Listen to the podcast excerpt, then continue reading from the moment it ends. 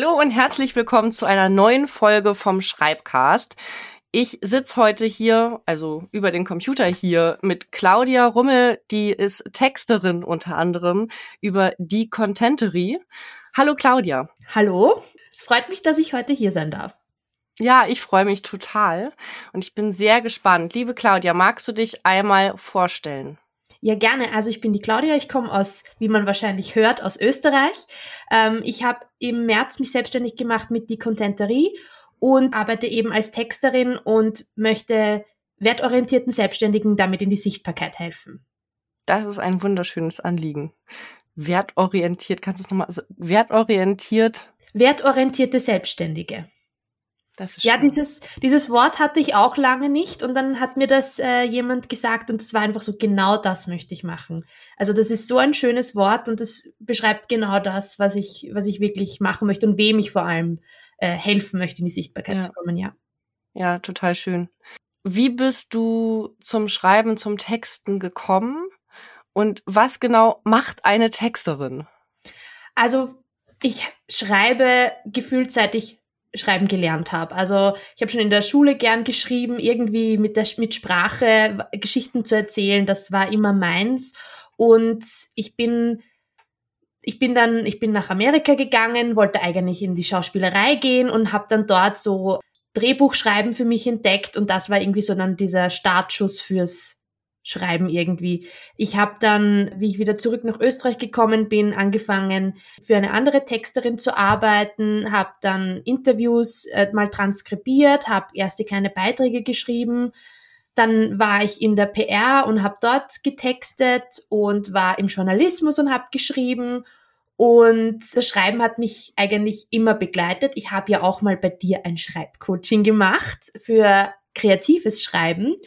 Und ja, also ich kann mir das Leben auch ohne Schreiben nicht vorstellen. Also ich bin auch jemand, wenn mir jemand am Handy Sprachnachrichten schickt, ich bin die, die zurückschreibt, weil ich mich irgendwie mit Worten viel besser ausdrücken kann, obwohl ich vielleicht ganz gut mittlerweile spreche oder so, aber ich, ich schreibe einfach viel lieber, einfach weil ich da diesen Moment habe, nochmal drüber nachdenken zu können oder so und irgendwie wortgewandter bin in der Schrift. Mhm. Und ja, und ich habe mich jetzt eben dazu entschieden, selbstständig zu äh, mich selbstständig zu machen, einfach weil weil mir das Spaß macht und weil es mir, weil ich so, wie ich es machen möchte, noch nicht in der in der Anstellung hatte. Und mhm. da möchte ich eben als Texterin die eigentlich den Leuten helfen, die sich schwer tun, denen die Worte fehlen, die Worte zu finden. Ich höre nämlich extrem gerne den Leuten zu, wenn sie ihre Geschichten erzählen, wenn sie ihr Anliegen hervorbringen und möchte das gern dann sozusagen für sie niederschreiben. Und mhm. das ist für mich auch sozusagen die Arbeit einer Texterin, die, die Sprache der Menschen, denen die Worte fehlt, aufs Papier zu bringen. Und genau mhm. das ist sozusagen mein Anliegen. Mhm, das Anliegen verstehe ich total gut, habe ich gerade gemerkt. Das klingt so in meinem Schreibberaterin-Dasein wieder, dass ich das genau den Punkt kenne ich so Menschen, die haken, die äh, genau. äh, zu begleiten darin, das dann weiterzukommen. Genau, ja. Also ich, das ist, ich finde es ich find's spannend, weil ich für mich also ich will nicht sagen, dass ich nie Schwierigkeiten habe beim Schreiben, aber für mich, mir fällt es halt einfach und ich, ich mhm. habe dieses Problem, wenn Leute sagen, oh, ich weiß nicht, wie ich das sagen soll oder wie ich das ausdrücken soll, das kenne ich halt glücklicherweise nicht, sonst wäre ich mhm. falsch in meinem Job. Aber das dann irgendwie Leuten sichtbar zu machen, dass sie es eigentlich eh schon sagen, dass mhm. Leute vielleicht sich das ein bisschen auch zu kompliziert vorstellen, wie Schreiben geht oder wie Texten mhm. geht oder sie da gar nicht sehen, dass sie eigentlich eh schon alles sagen und mhm. das dann einfach auf Papier bringen oder in den Computer sozusagen. Mhm. Das heißt, was für Menschen kommen auf dich zu und kaufen bei dir Texte? Das ist, das ist komplett unterschiedlich. Also es ist, ich habe zum Beispiel mit einer Kundin, die, die hat wirklich aktiv, also gesagt, ich, ich kann nicht schreiben, ich brauche jemanden, der meine Gedanken niederschreibt. Ich habe aber auch Leute, die dann sagen, kannst du, kannst du einen Artikel über das und jenes schreiben? Also es ist, es ist ganz unterschiedlich von Website-Texten über Blogbeiträge, über Social Media Captions, Leute, die sagen, hey, kannst du mal über meinen Text drüber schauen? Ich habe da schon was geschrieben, wie würdest du es anders machen? Also es ist sehr vielfältig. Mhm. Hast du, das sind ja ganz super verschiedene Texte, von die du jetzt beschrieben hast, sind die Prozesse bei dir gleich oder verschieden? Also wie gehst du vor, wenn du, das sind jetzt ganz viele verschiedene Fragen, Entschuldigung, ich habe super viel im Kopf gerade. Ich finde das einfach so spannend. Mhm. Fangen wir mal bei der ersten Frage an. Wie gehst du vor, wenn jemand auf dich zukommt und sagt, ich brauche Unterstützung, ich hätte gern Text von dir? Dann frage ich mal, was für einen Text. Also mhm. es, ich glaube, der Prozess allgemein ist schon sehr, sehr gleich, aber natürlich unterschiedlich in, in seinen Punkten. Also zum Beispiel mhm. jeder, jeder Prozess fängt bei mir an mit dem Gespräch suchen. Ich möchte die Person kennenlernen, ich möchte ihr Anliegen kennenlernen. Wozu braucht sie die Texte? Wie kann ich helfen? Mhm. Je nachdem geht's dann weiter. Also zum Beispiel, wenn jemand zu mir sagt, er braucht einen Text für seine Webseite, dann mhm. fängt die Recherche, das ist sozusagen der erste Punkt, der ist in diesem Fall die Recherche, die Person kennenzulernen. Also dann eben im Gespräch schon mitschreiben, was für Worte verwendet diese Person, wie ist die Sprache von dieser Person, gibt es vielleicht schon Texte, die diese Person geschrieben hat, damit ich mir sozusagen ein bisschen ein Gefühl für die Sprache aneignen kann. Dann auch in, in, dem, in der Branche mal schauen, was, was ist irgendwie, wie wird dort gesprochen, wie wird die Zielgruppe angesprochen, wie fühlt sich die Zielgruppe angesprochen, einfach das Sprachgefühl zu, zu erkennen. Wenn es aber zum Beispiel ein Text ist, zum Beispiel für ein, ein, einen Blogbeitrag oder so, dann ist, ist auch der erste Punkt Recherche, aber ist natürlich dann andere Recherche, weil dann google ich rauf und runter und links und rechts und suche mich durch alles durch, was es irgendwie zu finden gibt zum Thema. Also Recherche ist sicher der erste Punkt. Mhm. Dann wäre der zweite Punkt, einmal einen ersten Vorschlag zu bringen, einen Text zu bringen und eine Rückmeldung zu bekommen. Und je nachdem wird dann nochmal überarbeitet. Mhm. Wie viele Überarbeitungsschritte machst du? Also im Preis inkludiert ist einer. Mhm. Aber ähm, wenn jetzt wirklich was Gröberes wäre oder wenn dann irgendwie noch was anfällt, dann, ich finde, ein, ein Text wächst und ein Text verändert sich mit der Zeit und das kann man nicht auf, es muss jetzt, kann nur einmal geändert sein oder geändert werden. Das kann man nicht auf das begrenzen. Es muss, muss wachsen und es muss einfach auch passen. Mhm. Mhm. Und wie sind normalerweise die Reaktionen? Also die Leute lesen das durch und haben die große Veränderungswünsche oder ist es eher so ein Satz? Also es ist fast gar nicht jetzt satzbezogen, sondern mhm. wenn ein Änderungswunsch ist, dann ist es manchmal, könnte man das Thema vielleicht noch so und so behandeln oder könnte mhm. man könnte man irgendwie noch in diese Richtung was hineinbringen oder ja, also mehr in diese Richtung. Ich habe aber auch schon öfter gehört, boah, du hast genau das, du mhm. hast genau das runtergeschrieben, was ich mir gedacht habe oder so irgendwie. Mhm. Also das, das ist relativ unterschiedlich und das ist sehr individuell, würde ich fast sagen, weil ich glaube auch, also vor allem in Themen, wo ich jetzt nicht so die Spezialistin bin, dann ist es sicher noch einmal äh, ein Schritt mehr, wo, wo dann natürlich der Experte, die Expertin dann sagen kann, ja, war schon gut oder das, genau die Sprache, aber diesen Bereich würde ich noch gerne mehr beleuchten, das gehört noch mehr in mein Business oder auf meine mhm. Webseite mhm. zum Beispiel. Jetzt hast du ja, du schreibst ja nicht nur für die anderen, sondern du hast ja auch selber eine Website und einen LinkedIn-Account und Instagram auf jeden Fall und einen Blog und war's das? Hast du noch mehr? Bist du auch bei TikTok? Ich glaube nicht, oder? Businessmäßig nicht, nein, nur privat. Unterscheidet sich das, wie du für andere Leute die Texte schreibst und wie du sie für dich schreibst? Ja, auf jeden Fall. Also allein das Sprachgefühl habe ich für mich ja schon eher, da muss ich Gott sei Dank nicht mehr so recherchieren. Ja. Aber ich glaube, ich schreibe für mich viel spontaner als für andere. Also das ist schon, es ist, und es ist, was ich auch zugeben muss, ist für, für Leute bin ich, für, für Kunden bin ich natürlich viel fokussierter als für mich selbst. Also für mich selbst, mhm. ich habe jetzt gerade meine Website ein bisschen gecrashed und muss jetzt alles um, ummodeln und umtexten. Und äh, das ist jetzt so, ist jetzt so ein Ding, wo ich so, ach ja, morgen, morgen, mhm. morgen, obwohl ich eigentlich eh weiß, wie ich es machen möchte. Mhm. Ja. Ja. Und so ein äh, Blogartikel, ich stelle mal eine konkretere mhm. Frage. Also wenn du einen Blogartikel für deinen Blog schreibst oder für einen Blog einer Kundin, wie würde sich das entscheiden, unterscheiden? Na, für die, also für die Kundin hätte ich sicher vorher schon Themen ausgearbeitet und da wäre dann wahrscheinlich schon ein, ja genau, diesen, diesen, diesen hätte ich gerne. Und für mich, wenn ich selbst einen Blogartikel schreibe, dann ist es ein bisschen spontaner, dass ich zum mhm. Beispiel sage, ich habe vielleicht auch eine Liste, wo ich, wo ich Ideen zus äh, zusammensammle. Mhm. Aber wenn ich mich jetzt hinsetze zum Schreiben, dann ist es mehr so ein, okay, auf was habe ich heute Lust zu schreiben? Ja, genau, da, da würde ich gern recherchieren oder da möchte ich heute dazu schreiben. Das ist dann schon ein bisschen da nehme ich mir schon dann die Freiheit, ein bisschen Spaß zu haben sozusagen beim, beim Schreiben, während ich bei der Kunde natürlich dann eine Abgabe habe und dann müssen dann auch Texte geschrieben werden, wo ich zum Beispiel jetzt im ersten Moment sage, oh, eigentlich das Thema, aber es muss gemacht werden und es ist dann auch jetzt nicht so, dass ich da sitze und denke, oh, jetzt muss ich den Text schreiben, sondern es ist, es, es ist ein anderer Fokus einfach für mich mhm. da. Total spannend. Und Sag mal, für deinen Blog hast du da auch so Deadlines? Also hast du sowas wie, ich muss einmal die Woche bloggen, weil Suchmaschinen das irgendwie besser finden, damit die Website besser rankt oder sowas? Hast du da so einen Rhythmus? Ich, ich, ich wollte einen Rhythmus haben, ja. Einmal die Woche, eben auch wegen der Suchmaschine und weil ich einfach finde, dass ein Blog langsam wächst und es muss eine Regelmäßigkeit da sein. Und jeder und ein Blogartikel ist ja eigentlich jetzt nicht viel. Auch natürlich, wenn man extrem viele Kundenanfragen hätte, dann kommt man dann nicht mehr nach. Aber ich bin, ich stehe noch am Anfang. Ich habe Gott sei Dank noch Zeit, an meinem Business zu arbeiten.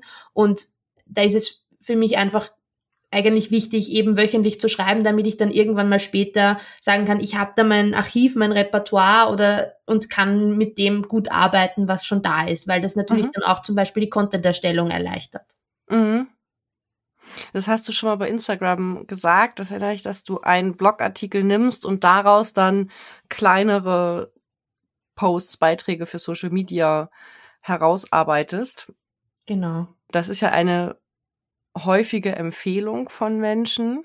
Ich mache das für mich immer witzigerweise andersrum. ja, es, für jeden das so, wie es passt. Das ist ja auch, sollte ja auch nie irgendwie gezwungen sein. Aber es ist spannend, weil man, ich ja, wenn man irgendwie einen Artikel oder einen, einen Post macht und das ist ein kleines Thema, was einen dann interessiert, dann kann man es natürlich größer machen. Machst du das immer so?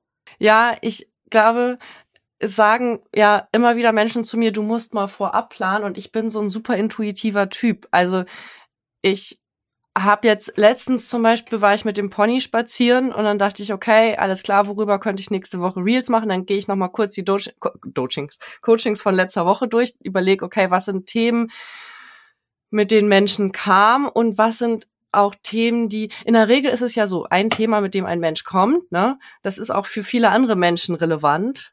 Und dann mache ich zum Beispiel, hatte ich jetzt letztens ein Reel, das fand ich super spannend, zu mh, mm, Selbstlob. Mhm. Es war mit diesem Eigenlob stinkt und dann so, okay, und das war aus einem Coaching heraus. Mhm.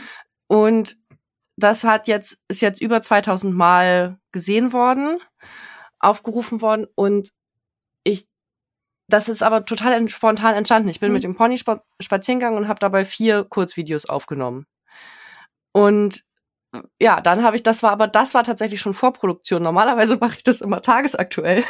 okay, welches Thema heute mache ich? Tatsächlich wächst der Account trotzdem stetig. Ja. Vielleicht ist es auch deswegen, warum ich weiter dabei bleibe, sozusagen pure Faulheit. Vielleicht ist es auch so ein bisschen Angst, ne? wenn ich vorab plane, dann.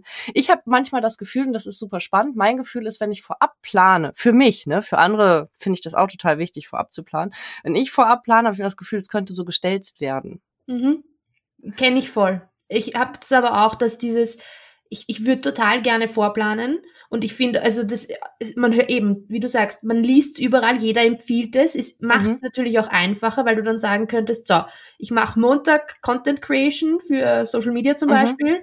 Ich schreibe alle meine Posts und plan alles und mache alles und dann hätte ich vier Tage Zeit für anderes. Aber mhm. ich bin da auch dann, wo ich mir dann denke, oh, ich bin so eingeengt irgendwie, ich bin gar nicht in dem Feeling für das drinnen oder das passt dann gar nicht. Das ist an dem Tag dann was viel Aktuelleres sozusagen, was, was wichtig ist.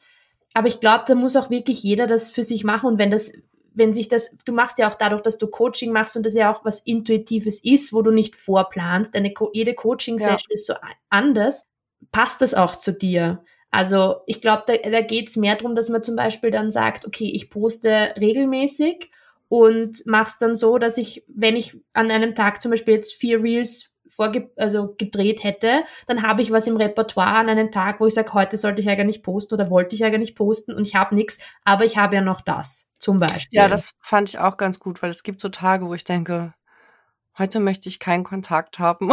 Ja. es, gibt, es gibt Tage, da, ist, da fühlt sich die Kamera an wie ein anderer Mensch und ich Ja. fühle mich aber eigentlich wie, für diese Tage wurden die Höhlen erfunden, habe ich letztens zu jemandem gesagt. Fühle ich auch voll. Bei mir ist es total zyklusabhängig. ja, genau, Also, absolut. ja. Und ich glaube, darüber reden wir auch zu wenig, dass es einfach Ja. auch was damit zu tun hat, dass wir nicht jeden Tag gleich präsent sind. Genau, ja. Und das ist, mir hat letztens jemand gesagt, das finde ich auch spannend. Das müsste ja auch voll dann dein Thema als Texterin sein. Dann könnte ja auch voll deine Schnittstelle sein. An der Stelle kanntest du ja auch wirken. Kam jemand zu mir und sagte, ja, Social Media, ich äh, sagen ja auch alle, das ist voll wichtig und ich weiß ja, ich muss das machen. Und dann habe ich gesagt, so halt, stopp. Wenn du das Gefühl hast, du musst es machen, Mhm. dann würde ich das nicht machen. Dann würde ich mir einen anderen Weg suchen, rauszugehen, Ja. weil das merken die Menschen. Ja, total. Ich glaube, also voll, kann ich voll unterschreiben. Ich, also ich denke mir auch, es gibt, es gibt natürlich die Studien so mit, ah, wenn meine Zielgruppe das ist oder da ist, dann muss ich da, da oder dort ansprechen. Aber es gibt so viele unterschiedliche Plattformen, mit denen ich die Leute ansprechen kann. Und da muss auch jeder sein Ding finden. Und der eine schreibt eben gern, der andere macht gerne einen Podcast, der nächste möchte lieber videotechnisch sich zeigen. Also da muss jeder, so sehr die Zielgruppe dann vielleicht Podcasts hört, wenn man seine eigene Stimme nicht erträgt und da aber dann beim Schneiden muss man sich halt hören, dann ist das halt nicht das Richtige für einen. Also da muss man auch auf sich schauen, weil, wie du sagst, das kommt dann nicht ehrlich rüber und das merken die Leute einfach. Ja. Ist es für dich mit der Zielgruppe ein Thema gewesen? Also lieber mehr Texte veröffentlichen als Videos oder wie siehst du das für dich? Eigentlich schon. Eigentlich, also ich, ich bin überhaupt, ich bin jetzt seit März, also jetzt zwei Monate selbstständig und eigentlich war ich so, oh Gott, die Zielgruppe macht das, dann muss ich das machen, damit die Zielgruppe. Und es hat sich aber nie richtig angefühlt, weil ich einfach mit dem Ding hineingegangen bin, gut, in welchem Bereich kann man Geld verdienen?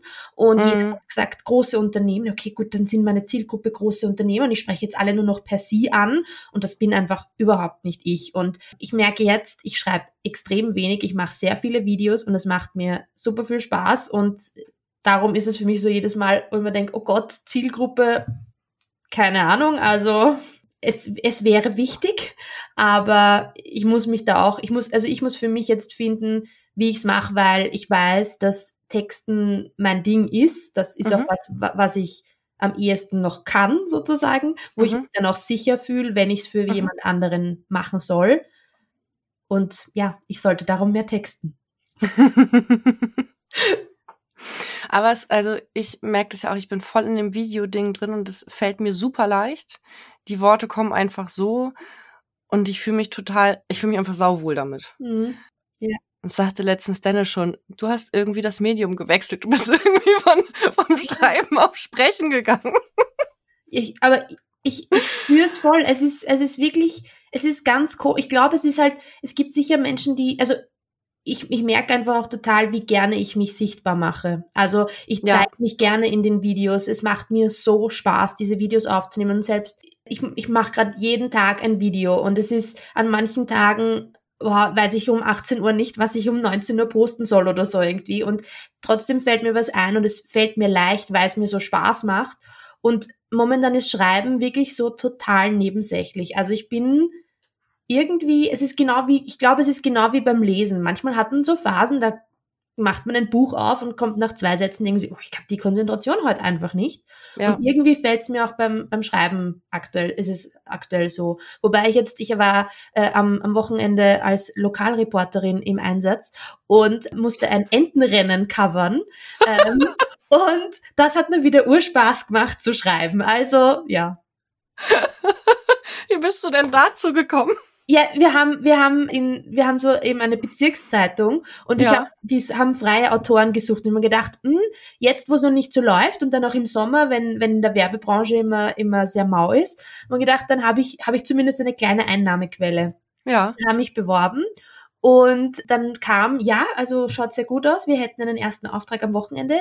Da ist in der Nähe ein Entenrennen. Und ich so, okay, ein Entenrennen, gut. Ich habe nichts dazu online gefunden, außer den Termin und bin dann so hingefahren mit, sind da echte Enten? Geht's um Badeenten?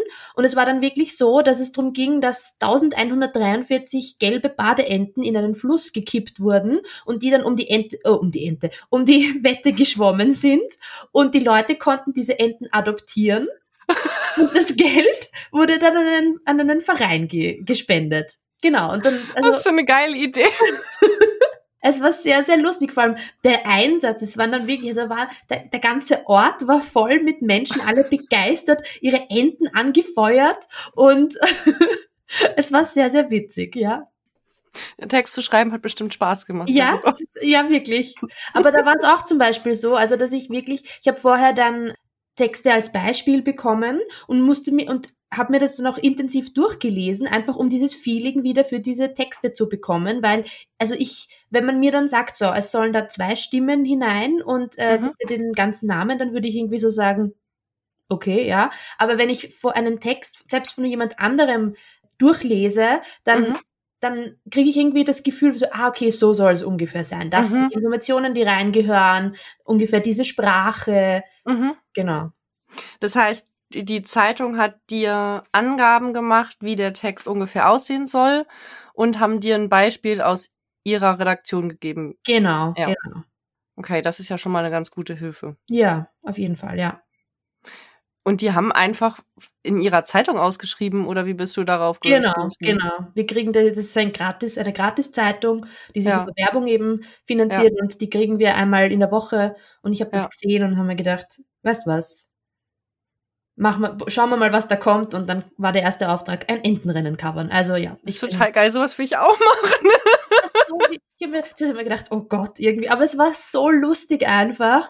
Ähm, eben auch dieser, die Idee einmal, da solche eben mit so einem Lader dann einfach tausend Enten da irgendwie in den Fluss zu kippen und dann schwimmen da tausend gelbe Badeenten äh, den Fluss entlang. Also es war sehr, sehr lustig, ja. Hast du eigentlich das zu dem Texten oder Schreiben, hast du da Kurse besucht oder eine Ausbildung zugemacht oder? Ja, also eine Ausbildung jetzt nicht, aber viele Kurse besucht. Also schon damals, wie ich in Amerika war, habe ich eben Schreibkurse besucht und auch in Wien gibt es zum Beispiel das Writer Studio. Ich habe ich habe mal, es gab irgendwie ein Fernstudium, das habe ich begonnen, aber nie fertig gemacht. Ich habe mir Coachings gegönnt, zum Beispiel bei, bei dir und, äh, und eben auch mit. Das machst du sehr gut, mach weiter mit dieser ja. Werbung. Nein, es hat sie übrigens nicht bezahlt dafür. ich mach, ich mach's freiwillig, weil, weil ich, äh, weil ich es einfach super finde, weil ich schreiben kann sowas Einsames einfach sein und man ist dauernd mit sich selbst im, im, im Kopf und mit seinem Text beschäftigt und man sieht dann gar nicht mehr, was eigentlich ganz gut ist am Text, weil ich hatte oft dieses, dieses, eben es ist schön, wenn man wertschätzendes Feedback bekommt. Das ist, finde ich, sehr essentiell. Also ich, hab, ich war auch in einem Kurs, wo wir immer sehr direkt, sehr frische Texte äh, besprochen haben. Und das habe ich dann auch irgendwann gemerkt, das, das, ist, das geht nicht. Da bin ich dann noch zu nah dran am Text. Und wenn dann irgendwas kritisiert wird, sitze ich dann nur noch da und suche nach den Fehlern und kann mich gar nicht mehr auf das konzentrieren, was ich eigentlich machen wollte. Und wenn dann aber wirklich wertschätzende Kritik kommt, kann das sehr, sehr hilfreich sein. Und eben jemanden zu haben, mit dem, wo man sich wohlfühlt, dem man vertraut, wo man, wo man weiß, der oder die kann, kann gute und wertvolle Tipps geben und greift den Text nicht an, weil das ist was sehr Persönliches, ähm, ist so, so wichtig, finde ich. Mhm. Writers Studio, das werden wir mhm. natürlich, das hast du gesagt, Writers Studio, ne? Ja. Das muss ich, also das muss ich, das möchte ich natürlich noch gerne verlinken. Die kannst du auch sicher sehr gut interviewen. Das sind tolle Frauen. Weil mit denen war ich zum Beispiel im Herbst in Venedig bei einem äh, Writers Retreat. Das war auch sehr besonders. Ah. Mhm. Cool. Mhm. Wow, das ist total. Wir hatten letztens eine Folge, weil es gibt, ich weiß nicht, ob du das gehört hast, schon mal an den Universitäten gibt es einmal im Jahr die lange Nacht der aufgeschobenen Hausarbeiten. Nein, das ist cool. Der, das ist so ein Programm, was aus Amerika kommt. Also dieses mhm. Ganze mit der Schreibdidaktik kommt ja aus Amerika. Ja. In Deutschland war das ja immer so, ich weiß gar nicht, ich, ich würde sagen sogar im deutschsprachigen Raum. Ich glaube, Österreich ist da nicht viel besser mit diesem Schreiben. Hast du gelernt? Also schreiben kannst du oder du kannst halt nicht. Das ist gerade in Deutschland ist es ein super ausgeprägt gewesen ja. lange Jahre. Also wie so naja, entweder du hast da ein Talent oder du hast ja Pech gehabt. Ja. Also so bisschen so ein Elite-Denken, würde ich sagen. Und dass es ein Handwerk ist und dass du es lernen kannst, ist neu. Ja. Und dieses lange nach der aufgeschobenen Hausarbeiten ist eben auch ein Ding, das kommt aus Amerika, da kommen halt auch diese ganzen Schreibzentren her, die ja. Mhm. Das Writers Studio hat auch die amerikanische Variante, also ich weiß nicht, weil, weil die, die Leiterin eben sehr viel auch in Amerika ist. Wer ist denn das? Das überfragst mich. Ähm, ich weiß ihren Namen leider nicht auswendig. Genau, und dann gibt's eben diese lange Nacht und da haben wir nämlich darüber gesprochen, weil Dennis arbeitet an der Uni Tübingen im Schreibzentrum. Mhm. Und wir kennen uns daher, dass ich in der Uni Hamburg gearbeitet habe im Schreibzentrum als Studentin schon und er in Frankfurt und wir zusammen Workshops mhm. gegeben haben, ja. also dann auf Konferenzen und Vorträge gehalten haben. So, Schreibzentren gibt es bei uns gar nicht. Also zumindest ist es mir gar nicht bekannt. Es wird Doch. irgendwie, ja, wo? In Wien zum Beispiel okay. an der Uni. Die haben auch eine Konferenz ausgerichtet, aber halt universitär, ne? Das ist ja so. Also, okay. okay. Ja, aber genau.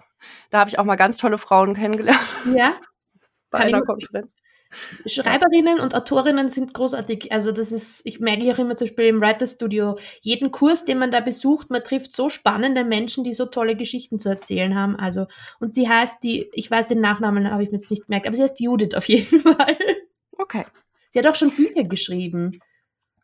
Auf jeden Fall haben wir uns dann nämlich darüber unterhalten, dass äh, ob einer von uns schon mal so ein so ein Writers Retreat gemacht hat oder sowas und wir haben das beide nicht und ich würde das total gerne mal. Mhm. Und das fand ich gerade, als du es erzählt hast, dachte ich, oh, wow. Ja, es war letztes Jahr auch mein erstes. Also ich, es war, vor allem in Venedig, es ist einfach, das war ein Wahnsinn. Die Magie, die in dieser Stadt einfach liegt, ist wirklich toll. Also da ist man super inspiriert und es war auch gerade Biennale. Also. Und wie lange war das? Ich glaube fünf Tage. Wow. Mhm. Und dann habt ihr zusammen, magst du ein bisschen was darüber erzählen? Ja, gerne. Also ja? wir haben da in, in, einem, in einem Hostel äh, gewohnt und es war mhm. so, dass wir dreimal am Tag sozusagen ein Check-in hatten. Also wir haben uns in der Früh getroffen, haben den Tag mit irgendeiner Schreibübung gestartet. Dann war Freizeit, entweder man konnte schreiben oder eben Venedig entdecken. Dann war noch mal zum Mittag ein Check-in, so wie war der Vormittag etc. Und dann am Abend gab es auch noch mal ein Check-in und jeden Tag auch ein bisschen anders, wo zum Beispiel dann dann wurden wir in Gruppen eingeteilt, dass wir, dass wir gegenseitig äh, die Projekte irgendwie uns bearbeiten, also nicht bearbeiten, sondern vorlesen und und und äh, bewerten, also bewerten oder kritisieren oder so. Feedback ähm, geben konnten. Ja, genau, danke. Feedback geben konnten, genau, das ist die richtige Ausdrucksweise. Oder zum Beispiel, dass wir dann zu irgendwelchen Prompts irgendwie kurze Texte verfasst haben. Also, und es war auch so, dass man die Möglichkeit hatte zu sagen, hey, könntest du mir, könntest du mir eine Schreibübung geben oder ich habe da irgendwelche Probleme. Also es war wirklich sehr individuell auch gestaltbar ich habe damals auch wieder, ich, ich kenne die Morgenseiten, ähm, ich habe lange immer so, oh, wer braucht das oder so. Und dann habe ich aber damit angefangen und seitdem schreibe ich Morgenseiten und es ist ein super Start in den Tag. Und ja, es, also es war wirklich, es waren nur Frauen. Ich glaube, wir waren 20 Frauen oder so. Also es war, und auch unterschiedlichste Altersgruppen. Und ja, man, man hat wirklich einfach so viel voneinander lernen können und miteinander gelernt und auch dann zum Beispiel, wir sind dann am Abend oft essen gegangen oder so. Oder ich habe am letzten Abend, habe ich, äh, wollte dann eine noch irgendwie spontan über den, jetzt will ich sagen Rio Grande, das stimmt ja nicht, äh, den Canale Grande fahren. Und das war so schön, dass eben äh, der Sternenhimmel war, und es, das war wirklich, wir sind da durchgeschippert auf dem Vaporetto und das war einfach wie eine Filmkulisse. Und jedes Mal, wenn ich jetzt den Orion-Gürtel sehe am Himmel, muss ich an das denken. Und sie ist auch, also sie hat auch dann gesagt, das war so ein, ein tolles, ja, so ein toller letzter Abend einfach. Und ja, also ich kann Venedig so empfehlen und dann mit dem Schreibretreat war das natürlich auch nochmal ganz besonders, ja. Wow. Und hast du, also hat es für dich auch schreibend was gebracht? Hattest du das Gefühl, du konntest dein Projekt da gut voranbringen? Oder war das so, dass du dich dann auch durch Venedig hast ablenken lassen? Also ich habe schon, ich habe probiert viel zu schreiben. Ich war damals, ich bin sehr gesteckt mit meinem mit meinem Projekt, was ich jetzt zum Beispiel auch, es liegt ganz auf der Seite, mir kommt zwar meine Figur immer wieder und so, Entschuldigung, wir werden auch noch hier. Und ich weiß auch ganz genau, sie stecken sozusagen jetzt gerade an einer, in einer, in einem Moment in diesem, in dieser Geschichte. Aber es war so, also, warte, dieser Moment ist jetzt lang gut genug. Ja, ja ich, ich, ich, das Ding ist wirklich, ich habe, es ist wie, als würde, es hätte der Film gestoppt. Also okay. ich habe dieses eine Bild, wenn ich an, an die Geschichte denke, ist jetzt genau dieses eine Bild, wo ich dann so, ich sollte mich vielleicht mal um die kümmern. Äh, nein, jetzt nicht. Kennst du dieses Buch Sechs Personen suchen einen Autor? Nein. Das fällt mir dazu gerade ein. Wirklich aufschreiben. Das ist ein ganz kurzes Reklambuch, das kann man gut mal okay. zwischendurch. Stimmt, ja. Es, wahrscheinlich sind es auch ungefähr so viele Personen. ja, sie stecken da gerade auf der einen Straße. Mhm, ja, ja. Solange es ja. da gemütlich ist und nicht gefährlich, geht's ja. sie sind noch sicher, sagen wir so. Der nächste Moment wäre der, aber ja, ja, ja. Ich, ich halte sie, ich beschütze sie jetzt mal einen Moment. Das ist, das ist ja. gut. Na, aber also Venedig, es war nicht so ablenkend. Also ich war jetzt nicht eine, die dann auf die Biennale gegangen ist zum Beispiel. Das war für die anderen, die haben das sehr viel gemacht. Aber ja, ja, wahrscheinlich ist es schon ein bisschen ablenkend, ja, oh ja. Mhm. Und also ich habe auch, was, was, ich, was ich schon gemerkt habe, war dann, mir es ein bisschen gefehlt, dass nicht alle an, auch an einem Buchprojekt zum Beispiel gearbeitet ja. haben. Das ist halt einfach ganz was anderes, wie wenn jemand sagt, er schreibt, er möchte ein Essay schreiben oder er möchte irgendwie einen kurzen Text schreiben, ja. ist er einfach in einem anderen Feeling drinnen. Das ist ganz Ja, anders, also du ja. meinst, es wäre sozusagen schöner gewesen, wenn alle dieselbe Projektart hätten. Ja, ich glaube, es ja. wäre zumindest hilfreicher gewesen mhm. oder so irgendwie, weil man dann, weil dann irgendwie alle die gleichen Probleme haben oder so oder mhm. ähnliche Probleme haben, ja. Mhm. Mhm. Spannende Perspektive. Also vor allem vielen Dank für diese Perspektive, weil ich auch letztens ich denke natürlich immer mal wieder drüber nach, was könnte ich denn für Workshops geben zum Schreiben. Und hattest du denn, bevor du dahin gefahren bist, dir ein Ziel vorgenommen? Hast du dir so gedacht, irgendwie, ich würde gerne, keine Ahnung, so und so Seiten weiterkommen oder so viel Szenen schreiben oder ich würde gerne wieder eintauchen? Oder gab es irgendwas, was du dir vorgenommen hast vorher? Ja, ich wollte wieder eintauchen. Also ja. ich wollte wieder, wollt, ich habe irgendwie so gehofft, dass das dann dieser zündende Moment ist, wo ich dann so, so, ja, und jetzt bin ich wieder voll drinnen und ja. Schreibfluss und ja. Nein, das war leider nicht der Fall. Okay. Schade. Aber trotzdem ja. war es ein Erfolg, habe ich gehört. Ja, auf jeden also. Fall. Nein, es war wirklich toll. Und das hat, es hat auch sicher nichts mit dem Retreat an sich zu tun, sondern es hat einfach damit zu tun, dass ich seit vielen Jahren mit diesem Projekt kämpfe einfach und es aber nicht gehen lassen möchte. Ja, das ist sicher eher damit. Ja. Ja. Ja, sehr spannend. Entschuldigung, ganz kurz meine Gedanken sammeln. gar kein Stress, gar kein Stress.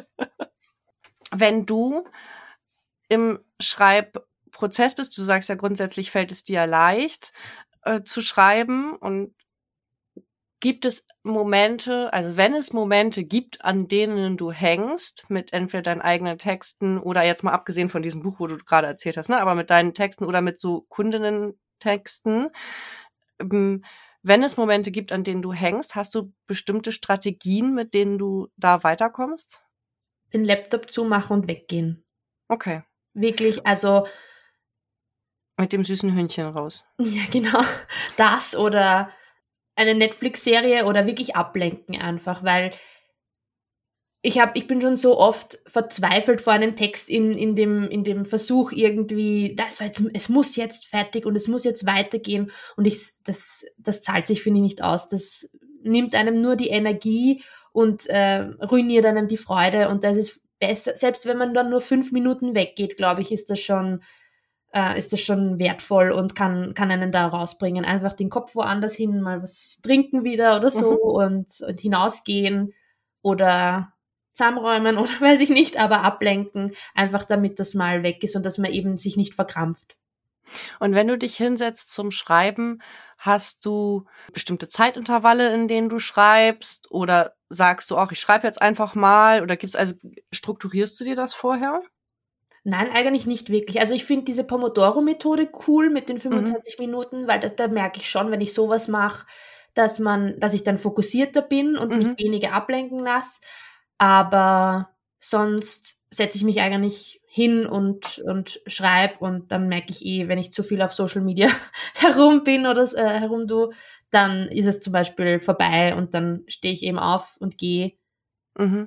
Aber es ist, es ist relativ individuell nach Tag, nach Zeit. Also was ich, was ich schon, was ein, ein guter Motor ist, ist, ich bin halt jemand, der gerne prokrastiniert und dann last minute alles macht. Also also Deadlines helfen. Ja, genau. Also ich, und das Ding ist auch, ich kann mir selbst keine Deadlines setzen. Mhm. Wenn ich sie von außen aber kriege, dann funktioniert das sehr gut, ja. Kenne ich.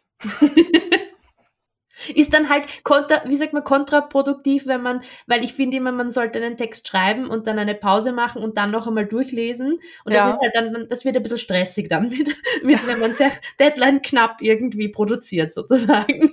Auch das kenne ich. Hast du denn da irgendeine Strategie, die für dich gut funktioniert bei der Überarbeitungs, bei der knappen Überarbeitungszeit, die du dir lässt? Ja, also es ist so, so viel Zeit wie möglich Abstand lassen. Also ich finde, mhm. äh, wenn es ein kurzer Text ist, muss es jetzt nicht ein Tag sein. Ich probiere eigentlich schon immer, dass ich dann zum Beispiel sage, ich schreibe es am Vortag und dann am Tag, wo, ich, wo die Abgabe ist, schaue ich es mir noch einmal an. Aber eben einen Abstand lassen, weil man, weil ich es ist dann, finde ich, oft so, dann erkennt man gar nicht mehr, dass man das selbst geschrieben hat und, und dann kann man das ein bisschen neutraler beurteilen. Was ich auch empfehle, ist ein Rechtschreibprogramm, weil Word ist nicht immer äh, perfekt. Also Beistriche sind für mich Zeichen. Äh, ich habe damit, ich habe leider überhaupt kein Beistrichgefühl oder so irgendwie. Darum bin ich ein großer Duden-Mentor-Fan und der hilft mir dann immer. Oh, das habe ich auch letztens gesehen und habe mir überlegt, ob das was ist. Duden-Mentor. Ja, ich habe jetzt ein Abo abgeschlossen, weil ich einfach ja. finde, dadurch, dass ich so oft das mache, das ist so super. Copy-Paste reinschmeißen, äh, markierte die viel zu langen Sätze, die Beistriche, Wortwiederholungen. Es ist. Äh, Was sind Beistriche? Blöde Frage. Kommas? Ah, okay. Wir nennen die Beistriche. Tut mir leid. Kein Problem. Ich habe kurz überlegt, ob ich einfach so tue, als ob ich das weiß. Sagt ihr wirklich? Sagt ihr Kommas dazu in Deutschland? Ja. Ah, wirklich spannend. Also in der Schule habe ich gelernt, das heißt, die, der Plural heißt Kommata und weder. Okay. Also ich kann keine Kommata setzen. Das wäre nämlich jetzt meine Frage. Das ist total geil. Weißt du, wenn du jetzt erzählt hättest, ja, mit den Beistrichen ist super. Und meine nächste Frage wäre jetzt gewesen, äh, kann der dann auch Komma setzen? Ja, kann er. Also er, er kennt zumindest, wo sie hingehören und wo sie nicht hingehören. Das ist nämlich häufig mein Problem. Ja, schön. Ja, genau, das finde ich nämlich, weil ich höre total gerne so englische und amerikanische Podcasts, ne? Und die haben dann immer tolle Softwareempfehlungen. Das ist so, ja, was funktioniert halt fürs Deutsche nicht unbedingt. Ja. Ja, ich habe auch, ich habe lange geglaubt, Grammarly funktioniert fürs Deutsche, bis ich dann irgendwann mal gecheckt habe, so, hm, nein, der sagt einfach nur, ah, der Text ist super. Dann, was ja auch schön ist zu hören. Ja, eh, aber es ist halt dann peinlich, wenn du es wegschickst und dann so, Entschuldigung, gehört das nicht? Ja, stimmt, eigentlich äh, gehört das groß geschrieben. Also Duden-Mentor. ich empfehle, ich kann keine anderen, aber es ist auf jeden Fall besser als Word bei mir zumindest. Ja, ja es gibt ja noch äh, Wortliga hat ja auch. Ah, okay. Wortliga ist super, weil Genau, das gibt's auch in dieser kostenlosen Version und in der äh, gibt's auch eine Abo-Version mhm. und die machen ja auch sowas wie Synonymvorschlag und mhm. auch äh, zeigt ja auch, ah, guck mal, das ist ein Passivsatz und die sind halt besonders gut für so Blogbeiträge zum Beispiel, mhm. weil die mhm. da diese äh, von kurze Sätze und sowas und machen das mhm. mit, mit tollen Erklärungen auch dazu. Da lernt man halt auch voll viel. Ah, okay. Das wusste ich gar nicht. Das ist übrigens ein Münchner Unternehmen, irgendwie, die das. Mal anschauen. Cool. Voll die Werbefolge heute. Aber ich finde es total hilfreich, dieses ja. Mal zu hören. Ne? Diese Tools gibt es ja. und nutzt sie doch einfach. Ich meine, es ist, ich finde halt auch wirklich von sowas lernen wir. Also ich genau. lerne dadurch. Ja. Ach ja, genau, klar, da gehört es hin. Wie man Komma setzt, lerne ich aber. Also das ist wirklich, ich, ich habe eine, eine, meine beste Freundin ist Lektorin und die so, das ist urlogisch. Und ich so, nein. Also für mich ist es wirklich, wenn es dann, wenn es mir dann ein Duden-Mentor vorschlägt, äh, irgendwie so, das, äh, das Komma, den Beistrich zu setzen, dann bin ich so, ah ja, aber. Ich finde es so schön, dass du das sagst, weil das total ermunternd ist. Du musst nicht perfekt in allen Schreibbereichen sein, um zu schreiben. Genau. Genau. Also das ist, man kann, wie du auch gesagt hast, man kann Schreiben einfach lernen. Ja, natürlich, ich, ich, was mir dann oft schwerfällt, ist, wenn jemand zu mir sagen würde, warum hast du es jetzt so gemacht? Keine Ahnung, weil es ein Gespür halt ist. Jemand ja. andere kann das halt dann dafür begründen und kann dann sagen, ich habe mich des und des, deswegen entschieden, das so zu schreiben oder so irgendwie. Also das ist dann das der ist meine Stärke. Ja, bitte. Na genau, darum bist du der Schreibcoach und ich bin nur, ich bin nur unter Anführungszeichen die Texterin. Wie ist es denn bei dir mit dieser KI-Entwicklung, ChatGPT? Ja. Was macht das mit dir? Äh, ich finde es gleichzeitig, also mittlerweile finde ich es cool. Am Anfang hatte ich, muss ich ehrlich gestehen, war ich so, nein, ich verwende das nie, das nimmt mir meinen Job weg, das ist ein Schmarrn, ich will das nicht. Und ich bin immer noch, also ich bin noch immer ein bisschen skeptisch. Ich habe es jetzt schon öfter ausprobiert. Äh, es hilft, also ich merke auch zum Beispiel, er tut sich auf Deutsch ein bisschen schwer, also zumindest mhm. bei mir. Auf Englisch bringt er mir, bringt er mir mehr und äh, hängt sich nicht dort auf. Aber es ist schon sehr, sehr praktisch, wenn du irgendwelche Ideen brauchst oder wenn du irgendwelche. Welches nutzt du? Äh, ChatGPT. Mhm. Was anderes habe ich noch gar nicht ausprobiert. Ähm, Neuroflash. Neuroflash, okay die, ah, das hat noch mehr Oberfläche mhm. und fühlt sich mehr an wie ein Werkzeug und nicht wie ein ah, Chat. Okay. Und du kannst zum Beispiel sagen, irgendwie, ich will Header für Blogartikel, mhm. nenn mir fünf. Oder, und dann gibst du da ein Prompt ein, dann gibst du da Keywords ein, die mhm. verwendet werden sollen und einen, und noch irgendwas. Also es ist sozusagen, ja, ich finde, es fühlt sich mehr wie ein Werkzeug an mhm. als ein Chat. Okay. Und bei ChatGPT habe ich immer das Gefühl, ich muss höflich sein. und es gibt Tage, da kann ich besser mit ChatGPT umgehen und es gibt Tage, da kann ich besser mit Neuroflash. Okay, das habe ich noch gar nicht ausprobiert. Aber ich war, meine erste Frage war auch damals, hallo, ähm, Entschuldigung, sprechen Sie Deutsch? Also ja. auch, ich, ich habe da auch irgendwie das Gefühl, da sitzt irgendjemand, mit dem man höflich redet. Genau.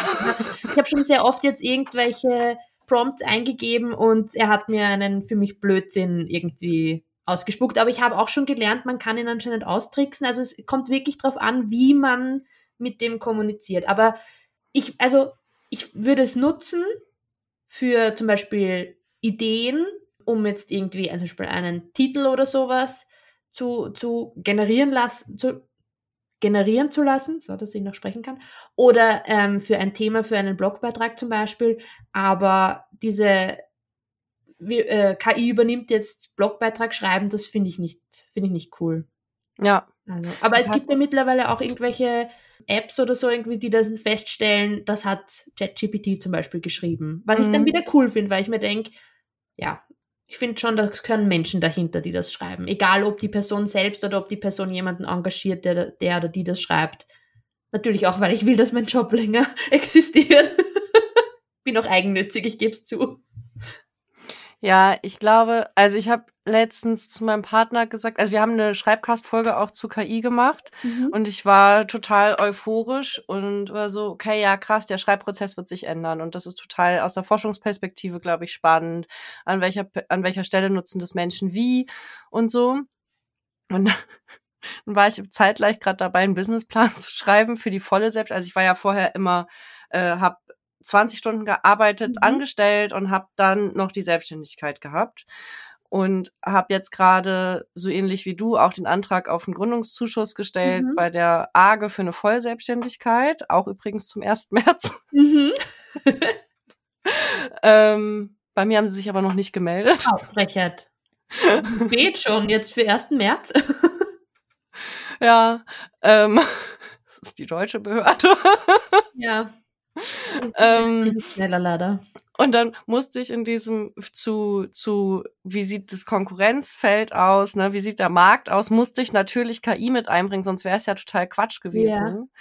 Und dann so, ja, aufgrund dieser, also dann, das, ich, das kennst du bestimmt, wenn du dann das schriftlich formulierst, ne? Mhm. Dann wird das nochmal so präsent und dann habe ich geschrieben, ja. ich weiß nicht, wie sich das in dieser Welt mit der Geschwindigkeit der äh, Technologieentwicklung, mhm. wie sich das weiterentwickelt. Und ich weiß de facto nicht, ob es Schreibberatung wirklich noch geben muss. Also ich glaube eher tatsächlich, dass es Texterjobs eher noch geben wird, als tatsächlich Schreibberatung. Wirklich? Ich, ich weiß es aber nicht. Aber ja. dann habe ich auf einmal äh, dachte, aber ich finde das so geil, das zu arbeiten. Ich fände es halt schon schade, wenn es das nicht mehr gibt. Aber ich, ich glaube, also ich, also ich kann es mir nicht vorstellen, weil es ist, es ist ja, ist ja eigentlich spannend, dass KI jetzt gerade so aufkommt, wenn, während zum Beispiel eben auf Social Media, also auf Instagram ist es zumindest dieses Authentizität ist ja jetzt so dieses ja, Ding. Gleichzeitig, ne? Ja, ja, total spannend, dass das, dass das auftaucht. Und ich, ja, es wird sicher Leute geben, die dann sagen, weißt du was, ich nutze ChatGPT, um mir da Schreiben beizubringen, aber es gibt so viele Menschen, die mit Menschen arbeiten wollen. Also ich merke das auch. Ich, ich war zwar während, während der Pandemie war ich so, ah, oh, ist das geil, nicht keine Menschen mehr sehen, nur noch zu Hause. Herrlich. Und jetzt bin ich aber total rausgehen und mit, mit anderen Menschen zusammenarbeiten. Und ich würde auch nie auf die Idee kommen, mit je, also irgendwie einen Menschen, von dem ich Expertise erfahren kann, jetzt mit KI zu zu ersetzen. Ja, in kleinen Bereichen sicher, aber ich glaube trotzdem, dass dieses, dann verlieren wir dieses Zwischenmenschliche komplett und das merkt man, finde ich, gesellschaftlich jetzt sowieso schon, dass das fehlt und dass da irgendwie, ja, das wieder notwendig ist, dass man mit Menschen redet und nicht mit Maschinen. Ja, ja das stimmt. Und eigentlich dieses Wissen war ja auch vorher schon zur Verfügung. Ne? Ja. Also gerade mit dem Internet, du ist, es hat mir total witzig. Mein Pony steht auf so einem Bauernhof, ne? Mhm. Und da ist ein, der Bauer ist Anfang 70 und mhm. Und dann sagt er zu mir, Birte, ich finde das ganz toll, was du machst. Wichtig ist aber, dass du den Menschen mehr gibst, weil Wissen brauchen die heute nicht mehr. Wissen können die schon. Und ich so, wie klug ist, bist du denn gerade? Ja, weiß ich. Danke. Und das, glaube ich, das war ja auch vorher schon so. Das Wissen gibt es überall. Es gibt dieses, dass du es nochmal aufbereiten musst für den Menschen. Und ich hatte gerade, ich war am Wochenende gerade bei einer Pferdemesse und fand es so spannend, wie ich nochmal reagiert habe auf diese Menschen dort, ne? Wenn ich dann jemanden zu einem Thema vor mir hatte, wo ich ganz viele Fragen hatte. Mhm. Warte mal kurz, das ist sehr aufregend, dass du gerade hier stehst. Ich habe ganz viele Fragen an dich. Ich bring die mal kurz in eine Reihenfolge. Okay. so und fand das war einfach cool, wie du sagst, jetzt mhm. jemanden vor mir zu haben und wieder mit Menschen in Kontakt zu sein. Und ich hatte auch gerade, ich hatte Mitte letzten Jahres, wo ich aus der Festanstellung rausgegangen bin, so ein Ding von, ich brauche keine Teamsitzung mehr, ich brauche keine Teams mehr, ich mhm. will das, und pädagogische Teamsitzungen sind auch ein bisschen, dann denkst du immer, oh, können wir einfach nicht die Zeit auch nutzen? Mhm. Kaffee trinken können wir auch später noch. So. Und jetzt bin ich, ich denke, oh, ich habe voll Bock, mit Menschen zusammenzuarbeiten. Ja. Und ich habe gerade eine gefunden, wie wir zusammen einen Workshop geben und wir kommen in so ein, äh, dass wir uns gegenseitig höher pitchen. Ich bin, glaube ich, noch nicht so gut in Vernetzung wie du, wenn ich deine Sachen online sehe. Das ist aber ganz mal. Wir haben das in, also das, ich, ich kannte das vorher auch nicht. Ich kann das, habe das alles über Instagram irgendwie gefunden und äh, und ja, ich und ich schwöre dir, ich wäre vor vier Monaten noch zu keinem von diesen Treffen gegangen. Das war irgendwie durch dieses, ich bin jetzt selbstständig, ich fange von null an, ich kenne niemanden. Und das hat sich so ergeben. Ich bin so glücklich und ich bin jetzt, ich, ich erkenne mich wirklich teilweise selbst nicht, wenn dann Leute irgendwie zu mich anschreiben, so, hey, hättest du Lust, dich zu treffen? So, ich? Äh, äh, ja, gern. Ich treffe jetzt plötzlich fremde Menschen. Und ich merke es aber, ich merke es auch, also dieses, darum, also Computer, Internet, voll super, aber eben, wenn du, wenn du eine Person toll findest und irgendwie, die, die bereitet dann etwas, ein Wissen auf, was auf dich irgendwie dann passt, das kann kein Computer. Da, da liest du das kalt runter und das merkst du dir, glaube ich, auch nicht so gut. Ja, fotografisches Gedächtnis habe ich auch, aber wenn dir dann eine Person das sozusagen zum Riechen, Schmecken, Spüren gibt irgendwie, dann ist das was ganz anderes und du kannst das, also ja, du erlebst es dann und dann merkst du es dir viel eher, denke ich mal. Und das ist das, wo, wonach wir streben, weil Globalisierung voll cool. Wir haben wirklich viele coole Dinge dadurch bekommen, aber auch einige negative. Und darum glaube ich, ist es auch jetzt so ein bisschen, dass sich alle wieder so ein bisschen in die Realität zurückziehen und dieses, ja, in dieses Menschliche einfach. Und wie du auch sagst, eben, du, wie, wie willst du diese Euphorie einem Chat-GPT irgendwie übermitteln? Da kannst du so, okay, ich ordne meine Gedanken, aber du würdest nie mit dieser Euphorie und Begeisterung das rüberbringen können. Und davon lebt die Person, findet es ja auch dann spannend sicher und, und freut sich dann, sich mitteilen zu dürfen. Und dann gehen zwei Menschen auseinander und haben voll was sowas Tolles und Wertvolles mitgenommen daraus. Und ChatGPT, dem ist das relativ wurscht. Du freust dich zwar dann, dass du das Wissen irgendwie hast, aber ja. Ja, es ist dieses Resonanzthema auch ja. nochmal, ne? Und das spüren Menschen. Ja. Ja. Da hast du recht. Also es ist ja auch ein super gutes Beispiel. Eine Freundin, mit der ich zusammen in der Schreibwerkstatt Mehrsprachigkeit an der Uni Hamburg gearbeitet habe. Wir haben unsere Schreib, äh, unsere Bachelorarbeiten beide geschrieben. Auf jeden Fall saßen wir im selben Büro und sie so, hast du kurz Zeit für mich? Ich habe eine Frage. ja, ich alles hingelegt und ihr zugehört und sie hat erzählt und erzählt und erzählt über ihre Bachelorarbeit und über ihren Schreiben und so. Und dann sagte sie, vielen Dank und dreht sich um und schreibt weiter. So, gar kein Problem. und das ist aber der Unterschied. Du kannst mhm. nicht so auf dieselbe Art und Weise, du brauchst jemanden, du brauchst dieses Resonanz. Es ist, ist etwas anderes, was dir Menschen zurückgeben. Ja. Und ich habe ich hab das zu meiner Supervisorin mal gesagt. Fahrrad hingefahren, sitze ich ihr gegenüber und sage, ich habe das schon mal durchgearbeitet auf dem Weg hierher. Und dann habe ich vor ihr gesessen und das nochmal erzählt und erzählt und erzählt. Und dann hat sie so gesagt, weißt du, ich glaube, ich brauche eigentlich nur ein Bild von dir. Und dann hat sie gesagt, nee, ich glaube, du brauchst die Resonanz. Mhm. Und das stimmt total. Ja. Also dieses Gefühl von, da kommt noch was anderes rüber, ne? Das ist, was anderes. Ja. Ich glaube auch, dass es, also es ist voll, voll auch eben Online-Kommunikation, voll super, dass man das machen kann, aber es ist trotzdem, da fehlt dann trotzdem noch immer dieses letzte Ding, was du halt dann in einer Kommunikation, wenn du mit jemandem gegenüber sitzt, einfach hast. Das ist halt ja. wahrscheinlich, weiß ich nicht, Mikroexpressionen oder der, von mir ist der Geruch oder ich weiß es nicht oder die Hormone oder ich, keine Ahnung, aber irgendwas ist da dann, was ja, was dann einfach, was notwendig ist. Und also ich, ich muss echt gestehen, ich habe nicht gewusst, dass das so wichtig für mich auch ist. Ich war wirklich total, mhm. oh, andere Menschen. Und jetzt ist es, es ist irgendwie ganz anders. Ich habe keine Ahnung, warum oder wieso. Aber ja. Ja. Wow. Entschuldigung. Irgendwie wenn Dennis wieder gesund ist, werde ich wahrscheinlich krank. Nein. Nein, das war nur jetzt ein Huster. Du musst dann nachher nur einen Tee trinken, dann geht's dir besser. Ja, Dennis hat ja ganz übel so eine Hustengeschichte, der dann nicht nee. wieder rauskommt. Hm. Das ist irgendwie ungünstig fürs Podcasten. Ja, verstehe ich, ja. Hm. Vielleicht machen wir demnächst einfach schriftliche Interviews. Ja, Und ChatGPT soll es euch vorlesen in euren ja. Stimmen oder so. Ja, das wäre gut. Ja, wow. Ich bin total begeistert. Das ist so schön, mit dir zu reden. Danke, so schön mit dir zu reden. Das macht voll Spaß. Und ganz, ganz viele Impulse. Ich würde trotzdem sagen, wir haben jetzt 55 Minuten, dass wir das für heute beenden. Damit die Leute noch ihren Tag erleben können, wenn sie das. Genau. Ich finde immer eine Stunde ist eigentlich ja. eine ganz gute Podcast-Zeit. Erzähl uns doch nochmal, also erstmal gibt es noch etwas, was du hier erzählen möchtest und dann erzähl uns gerne nochmal, wo Menschen dich finden können, wenn sie noch weitere Fragen haben oder wenn sie gerne Texte von dir hätten oder so. Mhm. Ja, also äh, mitgeben möchte ich nur, schreibt's einfach, habt Spaß, nehmt sich nicht zu ernst und probiert es einfach aus. Und ihr findet mich äh, auf Instagram unter die Contenterie oder auch meine Webseite www.diecontenterie.com, wenn sie dann wieder ganz ist. Ähm, ja, dort findet sie mich.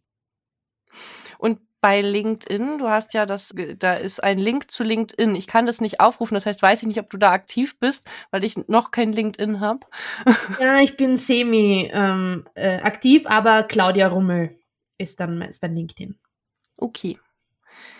Ja, Vielen, vielen Dank, dass du heute hier warst. Vielen Dank für deine tollen Tipps und für deine ganz tollen Impulse. Gerne und Dankeschön für die Einladung.